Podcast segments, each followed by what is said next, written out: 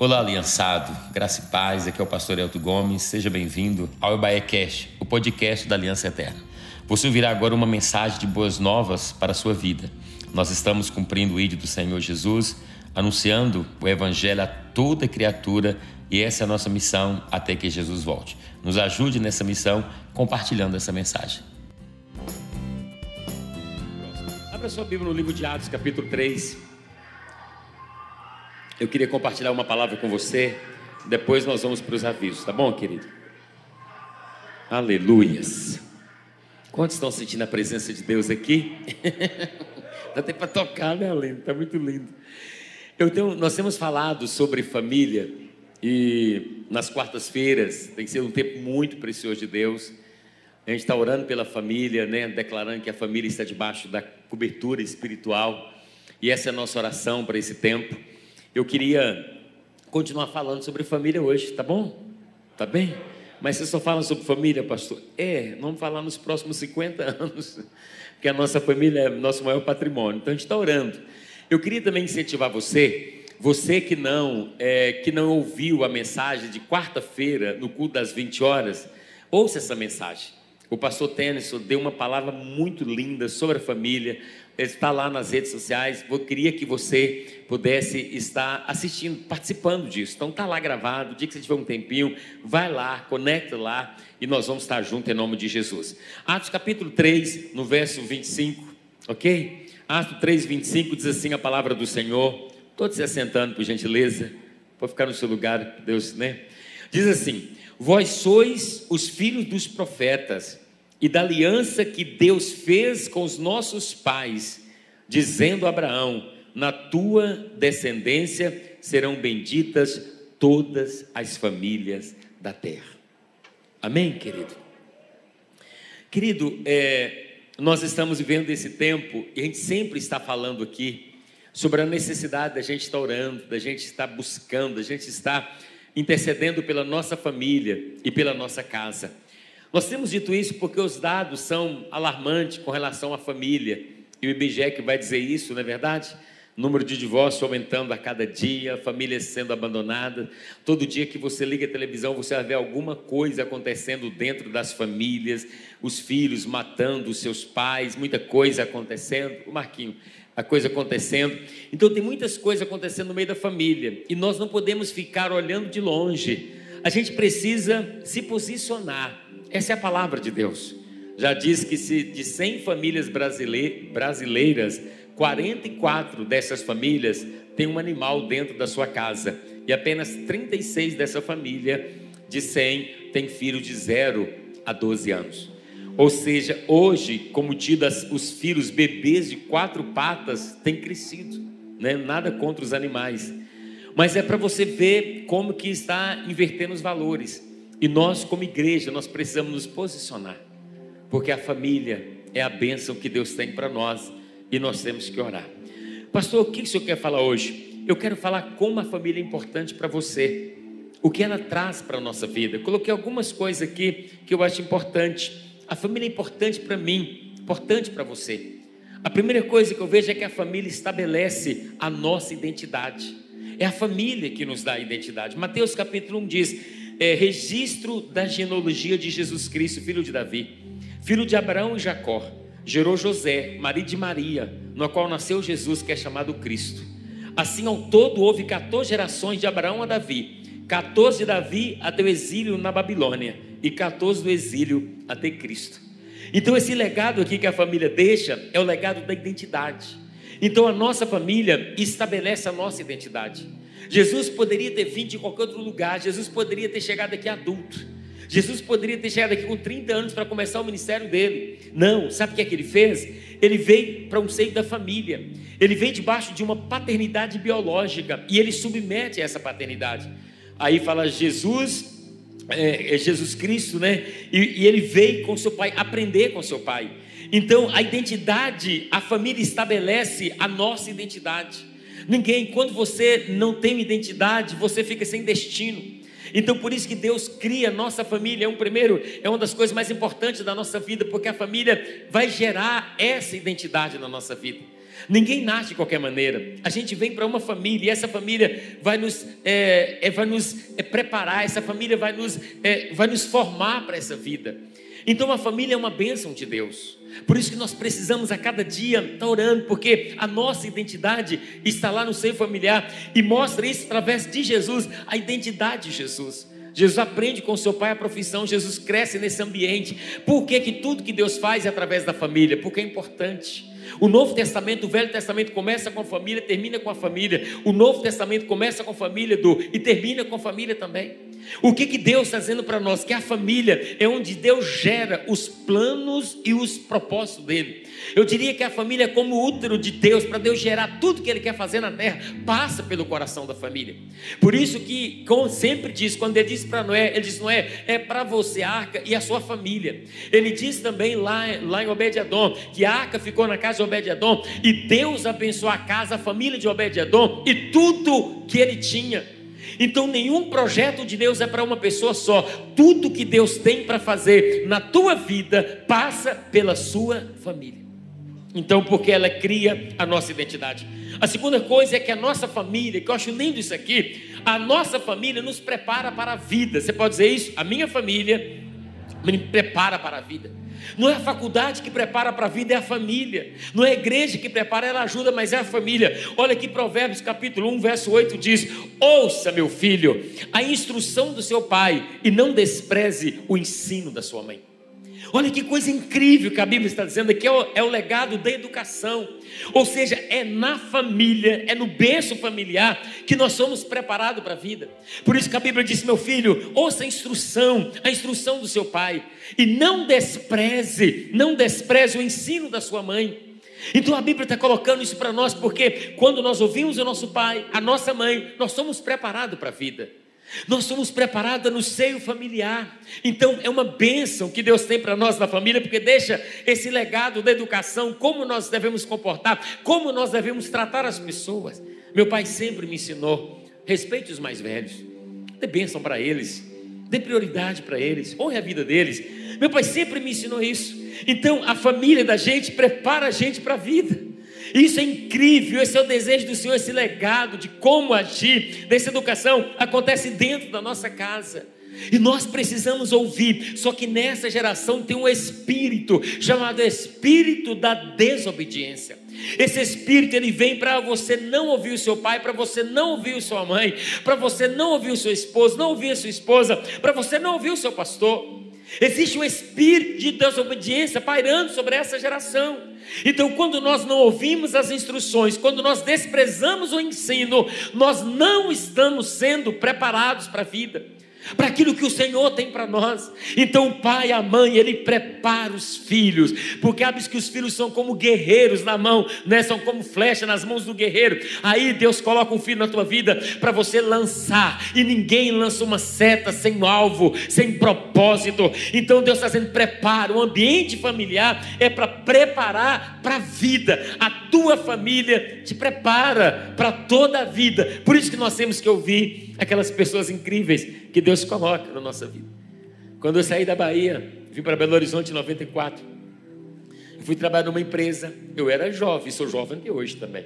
Amém, gente? Olha o levante, gente. Então a gente. E, e, mas eu lembro que eu era mais jovem. Né? E eu, eu fui para uma empresa, tinha muita gente, uma empresa grande. Sexta-feira à tarde, todo mundo saía para Gandaia. Eu recebia tantos convites, tantos convites para experimentar coisa que eu assim confesso que eu queria experimentar, que eu gostaria de experimentar. Tinha tanta coisa que eu poderia fazer. Sabe por que eu não experimentei, que eu não fui, que eu não aceitei nenhum desses convites? Eu lembrava do meu pai e da minha mãe. Eu dizia o seguinte: eu não quero que chegue na Bahia nenhuma notícia ruim a meu respeito aqui. Eu tenho que honrar tudo que meu pai me ensinou, tudo que a minha mãe me ensinou. Sabe, querido, a família nos prepara para a vida e nos protege de muitas coisas. Aí você vai entender por que, que o diabo quer tocar tanto na família, para deixar as pessoas sem identidade e as pessoas despreparadas para a vida. Terceiro legado e terceira coisa que a família faz: a família supre as suas necessidades essenciais, é o legado da provisão. Esse legado, essa bênção, ela acontece na família. Mateus capítulo 7 diz: Qual de vocês, se o filho pedir pão, lhe dará uma pedra? Ou se pedir peixe, lhe dará uma cobra. Se vocês, apesar de serem maus, sabem dar boas coisas aos seus filhos, quanto mais o Pai de vocês que está nos céus dará coisas boas aos que lhe pedirem. Ou seja, quando nós chegamos à nossa família, Deus preparou uma família para trazer a provisão. Então, a provisão de Deus acontece dentro do nosso lar. Então você não podia fazer nada. Imagina tua mãe te gerou nove meses, foi lá para o hospital, você nasceu, aí tua mãe recebe alta e fala assim: ó camarada, você já recebeu alta, já te gerei, você já viu o mundo, tu já recebi alta agora, eu vou te deixar no ponto de ônibus ali na frente do hospital. Para quebrar o teu galho, vou comprar um litro de leite, uma madeira para você, se vira. Onde você estaria hoje? teria morrido. E talvez você teria, estaria preso também por abandono de incapaz. Então veja bem, mas estou dizendo para você que Deus criou a família, porque a provisão, as necessidades essenciais, elas são supridas pela família, é a maneira de Deus fazer. Então a família é tudo. A família é a bênção do Senhor. Quarta coisa, que é um lugar lindo, que, que é uma família traz para nós, que a Bíblia diz: a família é lugar de paz, é lugar de alegria. Salmo 128 disse: como é feliz quem teme o Senhor, quem anda em seus caminhos. Você comerá do fruto do seu trabalho, você será feliz e você será próspero. Sua mulher será como a videira frutífera em sua casa, seus filhos serão como brotos de oliveira ao redor da sua mesa. Olha, quando você lê a Bíblia, que pega trabalho, prosperidade, felicidade e família, estão tudo assim. Não dá para você colocar prosperidade aqui, para você colocar felicidade aqui, família aqui e trabalho aqui. Não, não. Tudo está entrelaçado. Então Deus está dizendo que Deus quer prosperar você, Deus quer abençoar, para você ser feliz, para você cuidar da sua família, para você cuidar da sua casa. Ouça uma coisa: prosperidade só tem sentido se ela for para nossa família, se for para nossa casa. Por isso que Deus está dizendo: olha, é um lugar de alegria e de paz. Pastor, mas eu não tenho alegria nem em casa. Em casa virou um tumulto. Em casa está uma confusão. Mas eu já te ensinei. Porque existe o ladrão da alegria e o ladrão da paz. Quem é o ladrão da alegria e o ladrão da paz e da felicidade? O diabo. A Bíblia diz que ele veio para matar, para roubar e destruir. Então ele veio para roubar a alegria, vem para roubar a paz, para roubar esse legado da felicidade, para você dizer: não, não vai dar, eu vou para outra família, eu vou para outro lugar, eu mereço ser feliz. Mas na verdade, o legado está ali, a bênção já está ali, a paz que você precisa já está ali, a alegria, a felicidade que você precisa já está ali. Você precisa, não é você sair, é você expulsar o ladrão que está roubando aquilo que você precisa. Só que muitos de nós preferimos abandonar do que mandar o ladrão embora. Muitos de nós preferimos ir embora. A prosperidade é bênção. Eu estou cuidando de dois casais aí esses últimos dias. Esses casais, eles passam, eles não se conhecem, mas eles passam pela mesma situação. Qual, pastor? Eles, come... eles casaram anos atrás, uns 15 anos. Eles estavam lutando junto para conseguir as coisas. Esse início de casamento, eles oravam e diziam: Senhor, eu quero que o Senhor abençoe o nosso casamento. Quero que o Senhor prospere. Eu quero que o Senhor dê ideias para nós. E aí o que aconteceu? Porque quando tem uma família em oração, Deus abençoa, Deus prospera. E Deus prosperou esse casal. Ele prosperou muito, hoje eles andam nos melhores carros, frequenta os melhores lugares. Então a prosperidade veio, mas a prosperidade desse casal, desses casais, não foi bênção, foi uma maldição. Por quê, pastor? Sabe o que, é que ele fez? Ele deixou a família, abandonou a esposa que lutou com ele. Sabe quando estava no início, agora é que a prosperidade veio, ele quer trocar a mulher de 40 por duas de 20. Tem homens que Deus não pode prosperar. Tem pessoas que se prosperar abandonam Deus, abandonam a família, deixa tudo. Deixa eu te falar uma coisa nessa noite, por favor, me ouça. Faça uma aliança com Deus. Diga, Senhor, o Senhor pode me prosperar o quanto o Senhor quiser, mas eu vou dedicar toda essa prosperidade à minha casa e à minha família. Eu não vou abandonar a minha família. Eu vou cuidar da minha família. Não é justo. Então o Senhor, Ele quer trazer paz e alegria e prosperidade. O salmista diz: Como é feliz o homem que tem meu Senhor e anda nos seus caminhos, comerá do fruto do seu trabalho, será feliz e será próspero. E ele completa que a tua felicidade é a tua mulher como a videira frutífera e os teus filhos como broto da oliveira à roda da tua mesa. Essa é a felicidade de um homem. É a felicidade de uma família, é ver a esposa, é ver os filhos, é poder reunir e viver a felicidade, porque a gente não consegue ser feliz sozinho, a gente só consegue ser feliz se tiver pessoas que nós amamos, a nossa família, perto de nós. Essa é a quarta coisa que a família traz para você. Tua família é um lugar de paz, é um lugar de alegria. Quinta coisa, tua família é o seu refúgio. É o refúgio que você precisa. Provérbios 14, 26 diz: Aquele que teme ao Senhor possui uma fortaleza segura, refúgio para os seus filhos.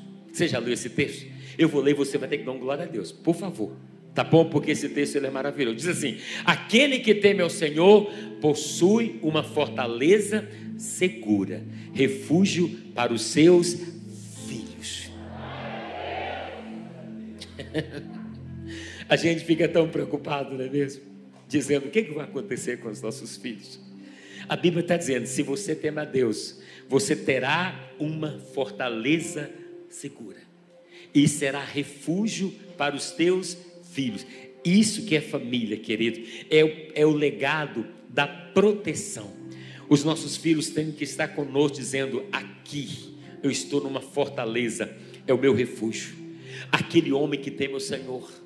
Esse homem, ele vai ter uma fortaleza segura. Como a Bíblia diz, é, Mateus capítulo 7, quem ouve essas minhas palavras é como homem prudente que edificou a, a casa sobre a rocha.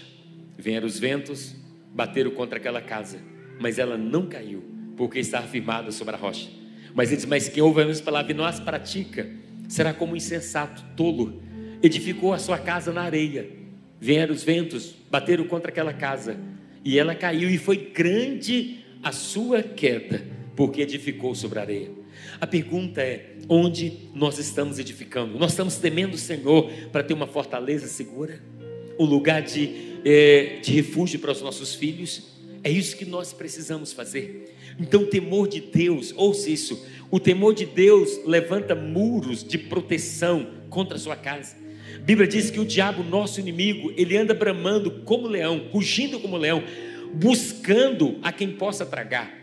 Não se iluda, ele está buscando quem possa tragar, ele está buscando quem possa pegar, tragar, sabe, ao redor.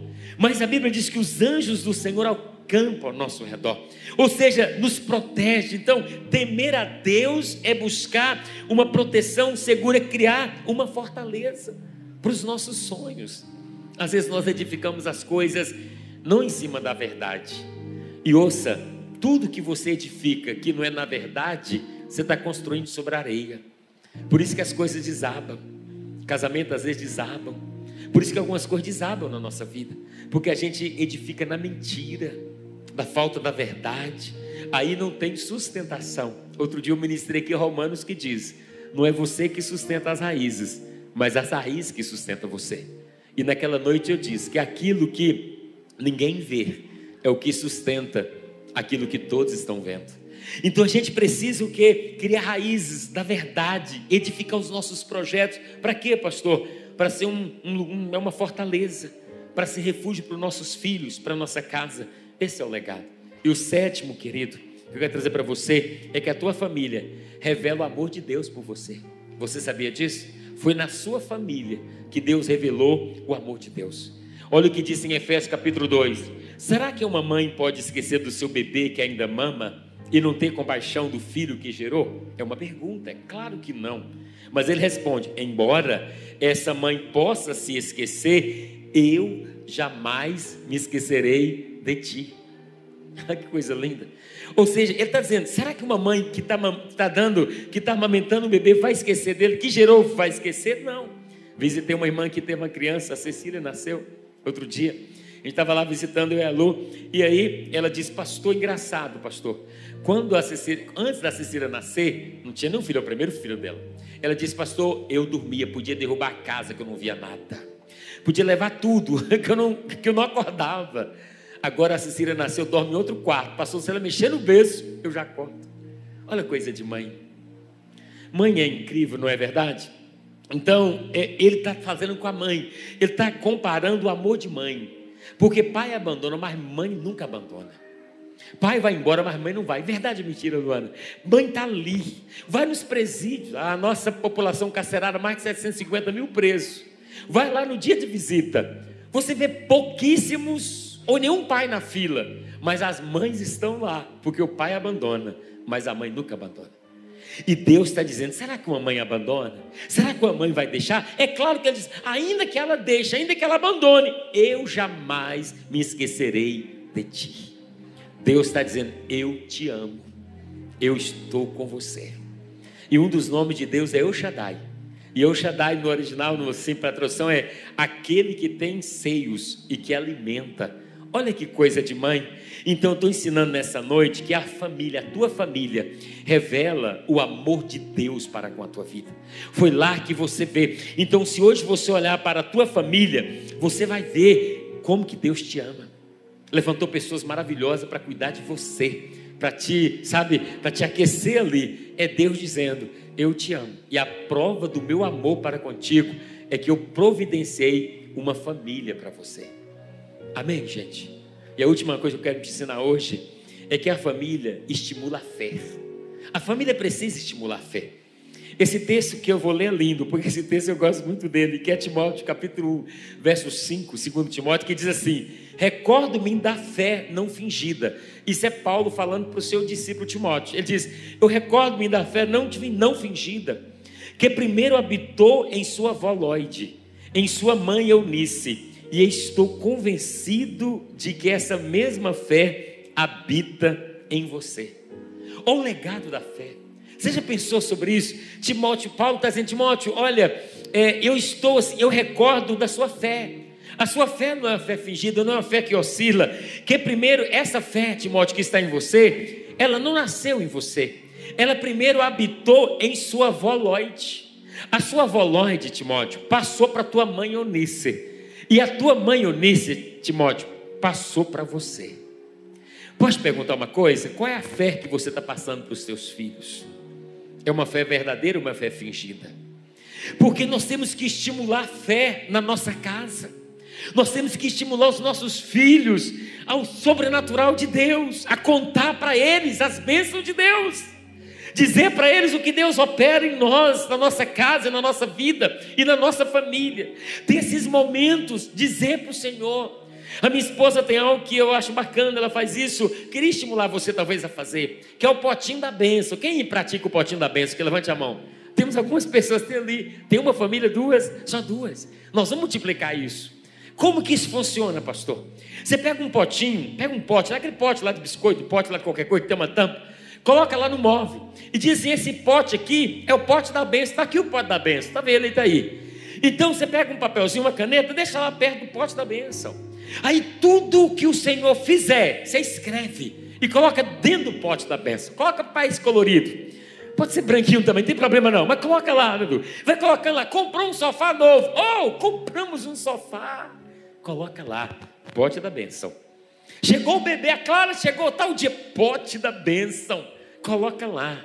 E você vai registrando.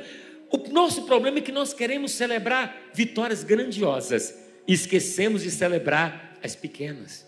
E se a gente não for grato nas pequenas, nunca seremos gratos nas grandes vitórias. Então vai colocando tudo. Arrumei uma namorada, coloca lá no pote da bênção.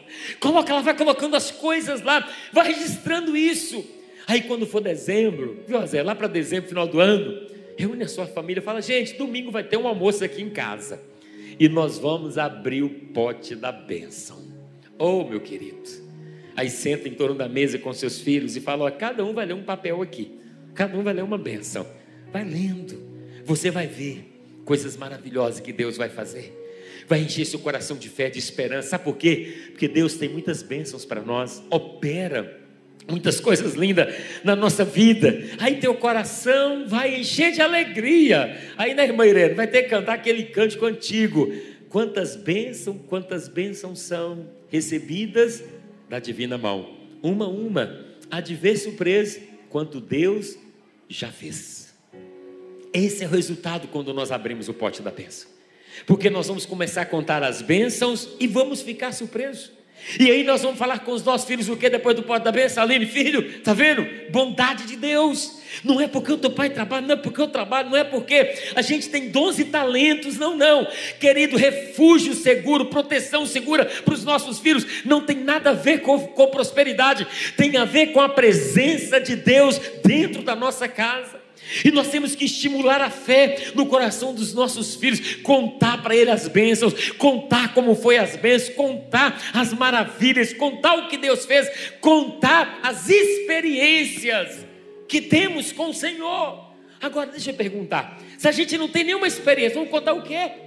Se a gente não conhece a Deus, está vendo como é que é sério?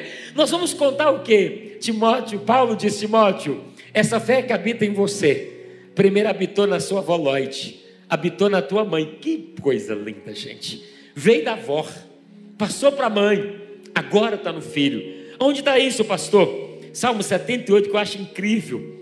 Isso é maravilhoso. Diz assim, presta atenção nesse salmo. Diz assim: O que ouvimos e aprendemos, o que contar os nossos pais, não os esconderemos dos nossos filhos.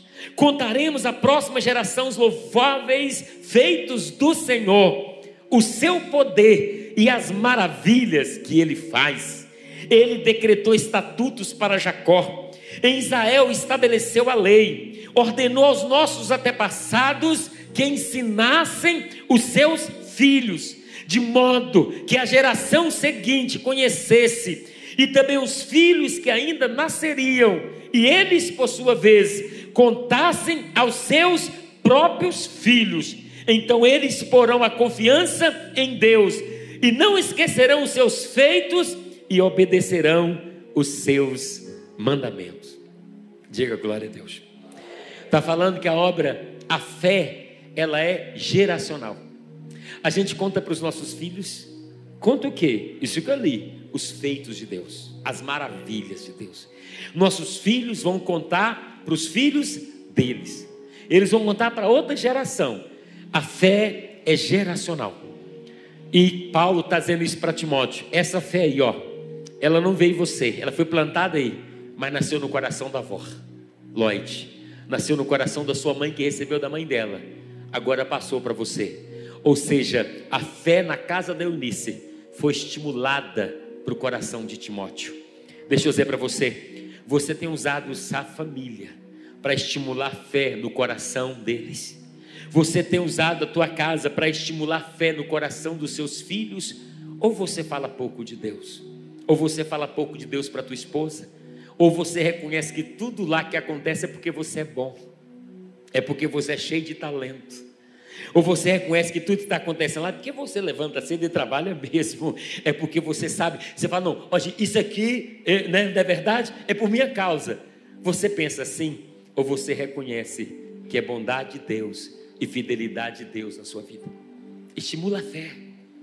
Traga um ambiente de fé. Conte para eles o que Deus está fazendo. Diga, filhos, eu tive uma experiência tremenda com Deus. Conta o que você teve. Fala para eles, filho, teve um dia na nossa casa, nós passamos por essa vida e Deus nos deu a vitória. Sabe, eu ensinei você aqui, a família prepara você para a vida. Nós preparamos os nossos filhos para a vida. E como nós vamos preparar? É dando tudo é dando o melhor celular, as melhores coisas. Não é só assim. Claro que você vai dar o melhor para o teu filho, mas a gente prepara os nossos filhos pela fé, para a vida, estimulando a fé. Confiar em Deus, viver em Deus e cumprindo o propósito do Senhor. Por último, Efésios 2 diz assim: Portanto, vocês já não são estrangeiros nem forasteiros, mas concidadão dos santos e membros da família de Deus. Ou seja, Deus nos deu uma família lá natural a gente faz parte, e aí ele também nos deu uma família espiritual. Ele disse: Olha, vocês não são estrangeiros nem forasteiros, vocês não são solitários, mas consideração dos santos e membros da família de Deus. Deus quer que você faça parte dessas duas famílias, a família natural e a família da fé, para não ter solidão, para a gente nos apoiar e ajudar e crescer e estimular a fé e viver todo o propósito que o Senhor tem para nós. Você tem feito isso na sua casa? Você tem estimulado a fé na sua casa? Ou você tem achado que tudo assim é natural? Estimule a fé.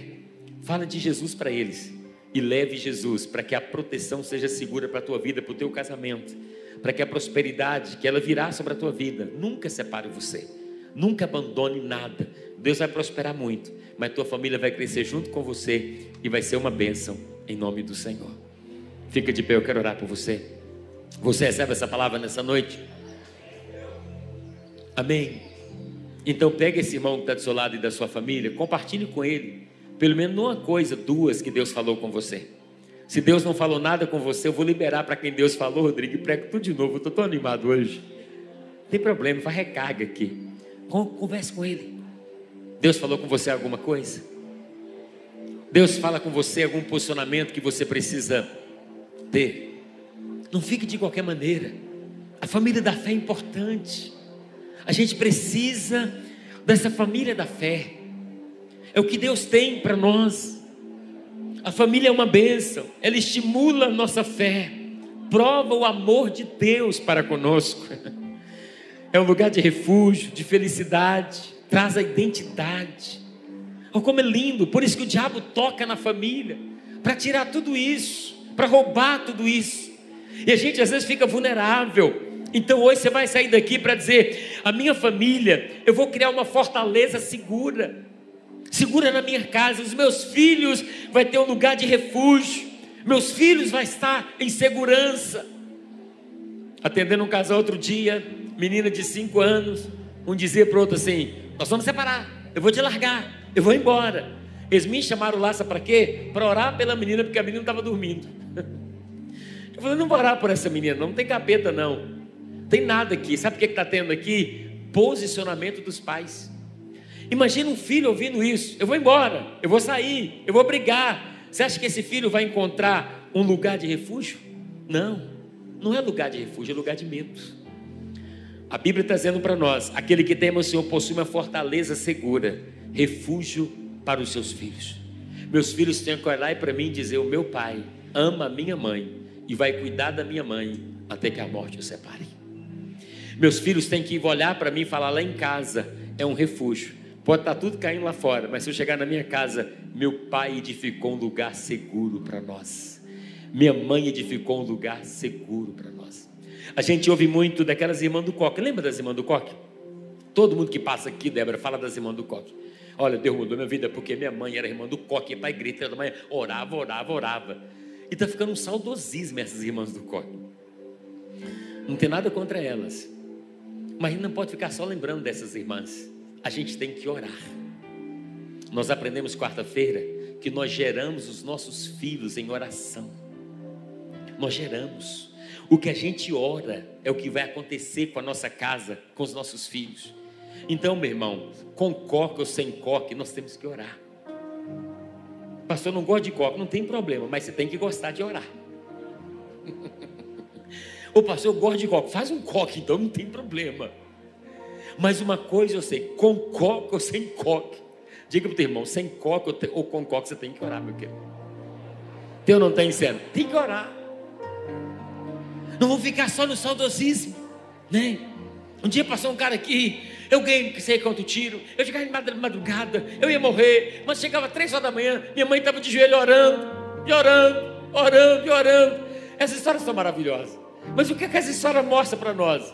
que quando alguém ora, alguma coisa acontece.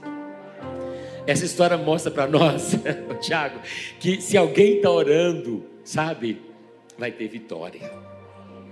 Essa, essa história mostra para nós que não tem vitória sem oração. Às vezes nós estamos na igreja, mas nós não estamos posicionados em Deus. Estamos na igreja, o trem está caindo para o lado do outro, não está orando, não. Vamos orar. Vamos estimular a fé. Vamos ser crentes, cheios de fé. Amém, gente? Quantos homens temos aqui? Levante a mão assim. Ô meu querido, seja um homem de fé, não seja geladeira, não, não seja trem morro, não. Não seja esse homem carregado, não. Que com amor. Não seja esse marido assim, vem para igreja arrastado. Por que, que você vem? Porque minha mulher me leva. Para de arrastar chinelo. Quem arrasta chinelo não arrasta ninguém. Um dia conversando com alguém, alguém disse, pastor, eu estou trabalhando muito. Eu disse, eu me preocupo, porque ninguém foi feito para trabalhar muito. Eu tenho medo de quem trabalha muito e morro de medo também de quem não trabalha nada. Fala comigo, equilíbrio. A gente trabalha, mas a gente tem que ter tempo para Deus, tem que ter tempo para a igreja. Tem ou não tem? Tem que ter tempo. Se você não tem tempo para o dono do tempo, para que serve esse tempo? Nós temos que ter tempo para o Senhor. Esse domingo tem quatro cultos aqui. Você falar que você não vê domingo porque você não teve tempo? Ah, meu irmão, inventa outra história, que essa está ultrapassada. Concorda comigo? Sete e meia da manhã você pode vir para a igreja. E pode ainda passar no sacolão, fazer sacolão, fazer almoço, que dá tudo certo. E pode receber visita, pode almoçar fora, fazer o que você quiser, que dá tudo certo. Diga para quem está falando, para de desculpa. Diga para ele, quem é bom em desculpa, diga para ele. Não é bom em mais nada.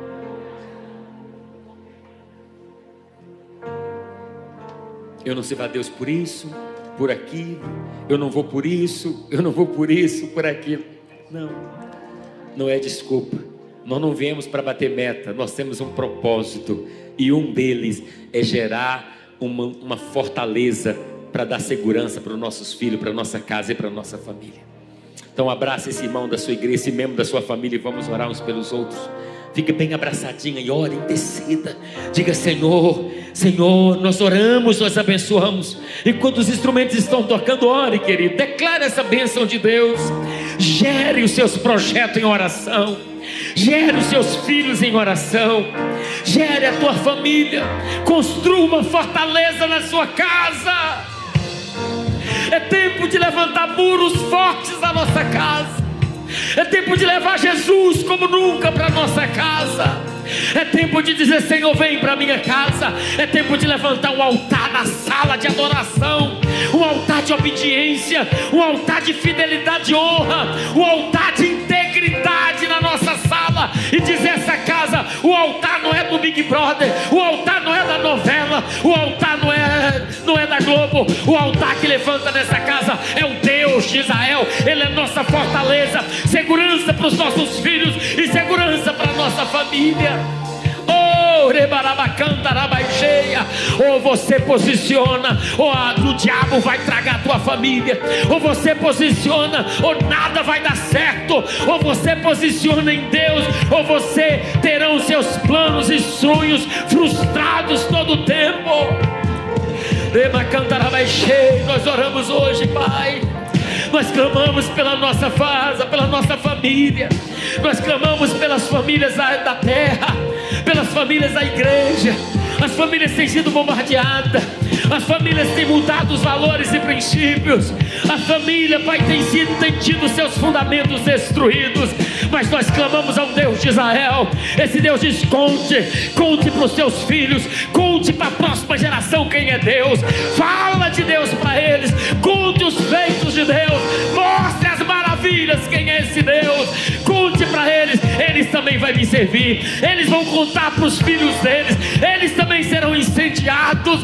Reba cantará mais cheia. Eu peço experiência para com este Pai, dessa mãe experiência profunda contigo, Pai, para que Deus eles conte para os filhos deles, conte para a família deles quem é o Senhor. Revela, revela quem tu és, revela o Deus incrível que o Senhor é. Revela a nós, revela a sua igreja. Rasga o céu sobre a nossa vida. Mostra a tua bondade, mostra a tua fidelidade para nós. Nós queremos te conhecer, queremos te conhecer, meu Pai. Rema cantará mais show e andará mais cheio. Oh! Como vamos contar? Como vamos falar de ti se não te conhecemos? Como vamos falar das tuas maravilhas nunca experimentamos, Senhor? Oh, em nome de Jesus, ore, ore, ore. Deus vai revelar a você. Deus vai revelar a tua casa. Deus vai mostrar a você quem é Ele, e quando você conhecê-lo, você vai apaixonar, porque é impossível conhecê-lo e não obedecê-lo, é impossível conhecê-lo e não adorá-lo, é impossível conhecê-lo e não ser fiel, é impossível conhecê-lo e não andar em santidade. Ele vai revelar a você. Oh! Você que está aqui, você que está em casa, que ainda não entregou sua vida para Jesus, você precisa entregar. Talvez você já entregou e você parou. Você precisa reconciliar com Jesus. Ele é maravilhoso. Ele é incrível. Você precisa conhecê-lo. E hoje eu quero orar por você, te dar a oportunidade. para você tomar essa decisão, a mais importante da sua vida. Com a mão à altura do seu coração, diga assim: Senhor Jesus, nesta noite, eu ouvi a Sua palavra, eu compreendi, e eu sei, Pai, eu preciso do Senhor na minha vida. Perdoa os meus pecados, me ajude, Senhor, a edificar a minha casa. Eu sei que sozinho eu não vou conseguir. Por isso hoje eu faço uma aliança contigo. Entrego a minha vida nas tuas mãos e eu te peço, escreva o meu nome no livro da vida e me dê a vida eterna. A partir de hoje, desse momento, eu vou te servir, eu vou te adorar de todo o meu coração. Obrigado, Senhor, porque o Senhor sempre demonstrou seu amor para com a minha vida, começando pela minha família. Eu te agradeço por isso. Eu sei que o Senhor me ama e o Senhor não esquece de mim. Obrigado por tudo. Eu reconheço o Senhor na minha vida. Me dê a salvação eterna. Eu te agradeço. Em nome de Jesus. Amém. Glória a Deus. Ainda com os olhos fechados. Alguém aqui fez oração pela primeira vez e quer entregar sua vida para Jesus? Levante a mão assim. Diz, pastor, eu fiz oração. Onde está a primeira pessoa? Levante a mão. Bem alta assim. Alguém que estava afastado e quer reconciliar com Jesus, levante sua mão também. Tem uma pessoa.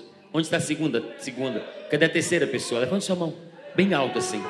Talvez você entrou aqui afastado. Jesus disse: Sem mim nada podeis fazer. Então, levante sua mão bem alta assim. Tem mais pessoas? Todos vocês que levantaram as mãos, vem aqui na frente, quero orar por você. A Bíblia diz que aquele que me confessar diante dos homens, eu confessarei diante do meu Pai que está nos céus. Vamos orar, temos duas irmãs aqui. Tem mais alguém? Levante sua mão assim. Pode pedir uma coisa? Vê se essa pessoa que está ao seu lado já aceitou Jesus. Pergunta ela: você já entregou sua vida para Jesus? Se não, fala com ela: é agora, eu vou te ajudar. Seja um missionário aí. Porque nós estamos falando é sobre eternidade. Isso aqui é importante. Pode subir aqui, por favor. Glória a Deus. Tem mais alguém? Traz aqui, vamos orar, abençoar a sua vida, a sua família. Nós temos duas jovens aqui entregando a vida para Jesus. Amém? Está reconciliando com o Senhor?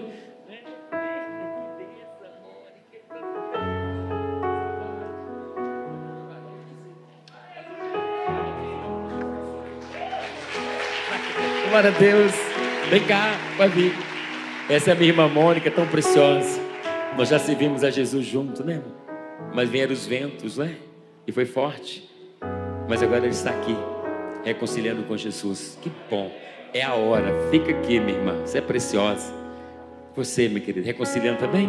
Que bom. Seu nome é? Amém, Welson. Fica aqui também. Deus te abençoe.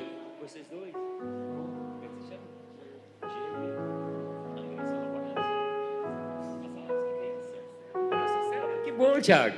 Diego e Andrés também, da célula do Tiago. Parabéns. Que bom. Está aceitando Jesus? Que bom reconciliando. Fica aqui. Vamos orar por eles. Vocês são preciosos. Tem mais alguém, irmãos? Esse é o momento. Eu sinto que tem mais pessoas aqui, você acredita? Ah, eu vou dar mais um tempinho, acho que tem mais gente aqui. Jesus está falando ao seu coração. E tem um versículo que diz assim: Se hoje ouvir a minha voz, não endureça o coração. Ele diz: Eis que estou à porta e bato, se alguém abrir, eu vou entrar. Jesus é tão educado. Jesus não sai arrombando assim, deveria, né? Poderia ser, vou arrombar tudo e vou entrar. Mas ele diz: Eis que estou à porta e bato, se alguém abrir. Quando, se eu for na sua casa, eu vou bater na porta lá, não é? Vou bater lá. Porque a chave fica por lá dentro. Se você abrir, eu vou entrar. Mas se você não abrir, eu vou embora, porque eu não sou um ladrão. Não é? Jesus está fazendo isso, está batendo e dizendo: Ó, oh, se abrir, eu entro. Mas se não abrir também, eu não entro. Ele está batendo. Abra. Pode vir, eu vou orar por você.